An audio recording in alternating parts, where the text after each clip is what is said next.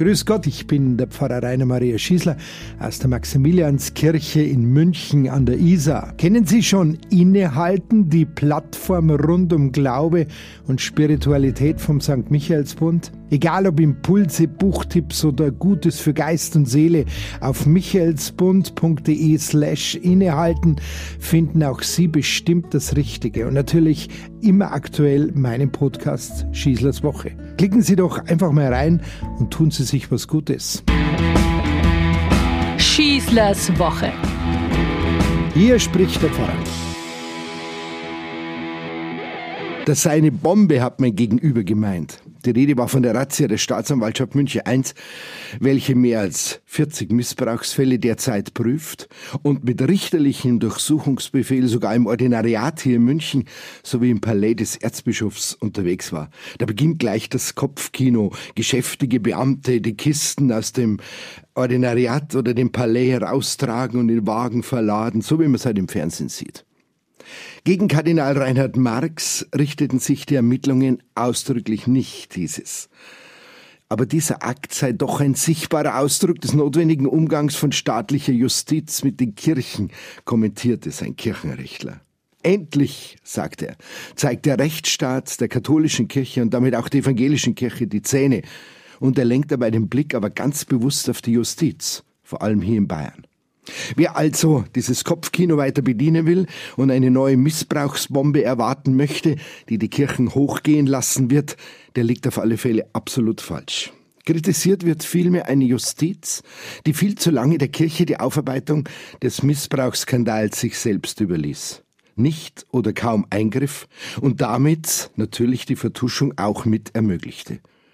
Die Forderungen nach einer unabhängigeren Aufarbeitung sind natürlich mehr als berechtigt gewesen und werden es immer bleiben.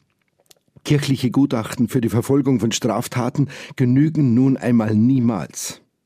Und gleich vorab, es wurde kein sogenannter Giftschrank irgendwo gefunden in den beiden Gebäuden, in dem man belastende Akten versteckt hätte. Mehr noch, das Bistum betont ausdrücklich, dass man alle Zugänge zur Untersuchung geöffnet hat und alle Schritte zu 100 Prozent unterstützt.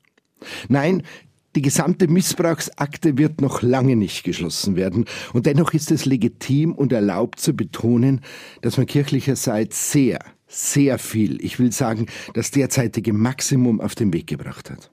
Der Dreiklang Aufarbeitung, Prävention und Reform wirkt und er tut es uneingeschränkt. Leider wird es wie immer im Leben niemals eine hundertprozentige Sicherheit geben, dass Menschen übergriffig werden. Aber es wird keine systemische Vertuschung mehr geben. Nichts wird mehr verheimlicht. Jeder Spur wird konsequent nachgegangen. Und nicht nur das.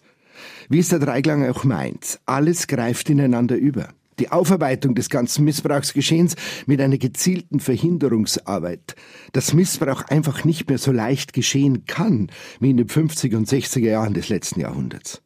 Prävention aber gelingt nur, wenn es auf allen Ebenen, theologisch, pastoral, strukturell und spirituell zu realistischen Reformen kommt. Verbrechen verhindern, aber nicht die Strukturen, unter denen diese möglich waren, zu verändern.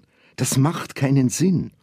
Es muss doch eine völlig logische Konsequenz sein, wie wir als Kirche das ganze Thema Sexualmoral, die Stellung der Frau, den Pflichtzölibat, die Laienverantwortung in der Kirche und vieles mehr angehen, wenn wir die Vergangenheit aufarbeiten und Verbrechen in der Zukunft verhindern wollen.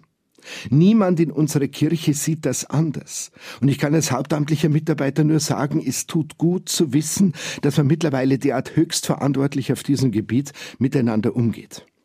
Der synodale Weg ist ein Ausdruck für diese Verantwortung. Es waren genau diese unsäglichen Missbrauchsfälle, die den synodalen Weg erst auf den Weg gebracht haben.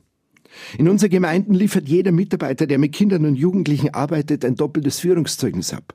Wir können uns auf diese haupt- und ehrenamtlichen Kräfte nicht nur verlassen und sie auf uns. Sie machen unsere ganze Arbeit transparent, einsichtig und für jeden nachvollziehbar. Ich will einfach auf diese Aussagen bestehen weil wir alle konstruktiven Kräfte jetzt brauchen, um Kirche wieder zu einem bedeutungsfähigen Faktor in unserer Gesellschaft zu machen. Warum? Weil die Gesellschaft genauso eine Kirche braucht. Wir brauchen alle kritischen Geister, die ohne Unterlass und mit Offenheit und Bereitschaft daran mitwirken wollen und sich dafür auch gewissenhaft engagieren. Dafür aber ständig den ewig gestrigen Päderastenverein Kirche anzuklagen und mit Pauschalverurteilungen alle wertvolle Arbeit der unzähligen aktiven Kirchenmitglieder zunichte machen zu wollen, das ist nicht nur destruktiv, das ist absolut kontraproduktiv. Es ist unwahr, es verletzt vor allem den Einsatz und den Willen aller, die sich für eine dem Menschen dienende Kirche einsetzen. Aus der Kirche mal schnell auszutreten wegen der Missbrauchsfälle ist zu einem, ich will mal sagen, beliebten pauschalen Austrittsgrund geworden, wie früher einmal die Kirchensteuer es war. Für mich ist es definitiv zu wenig. Kirche ist eine Familie, die man nicht nur selber ab und an braucht, sondern die einen jeden von uns immer braucht. Vor allem dann, wenn es ihr schlecht geht. Und das tut es ihr gerade. Verdammt schlecht geht's ihr. Nein, diese Razzia war keine Bombe, sondern ein völlig legitimer Baustein für ein Gefüge, in dem eine Kirche sich bedingungslos öffnet und ein absolut eindeutiges und klares Nein zu jedweder Form von Gewalt ausdrückt. Jeder, auch die, die der Kirche den Rücken zugekehrt haben, die, die skeptisch aber trotzdem in ihr geblieben sind, die, die hadern und zweifeln, alle sollen das wissen und respektieren. Eine solche Kirche, die unumfänglich bereit ist, sich ganz und gar zu öffnen, hat auch diesen Respekt verdient und keine plumpen, oberflächlichen und wahrheitswidrigen Unterstellungen und Vorverurteilungen. Niemals sollen die verübten Verbrechen verharmlost werden. Niemals. Aber ich möchte einfach nur an dieser Stelle darum bitten, uns allen dabei zu helfen, den Menschen zeigen zu können, dass ihr Vertrauen nicht missbraucht wird.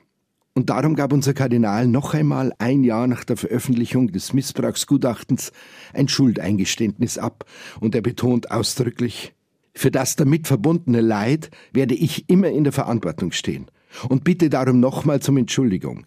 Ich kann Geschehenes nicht rückgängig machen, aber jetzt und zukünftig anders handeln. Und das tue ich. Und ich vertraue ihm und allen Verantwortlichen und wünsche uns eine gute Woche, euer Pfarrer Schissler.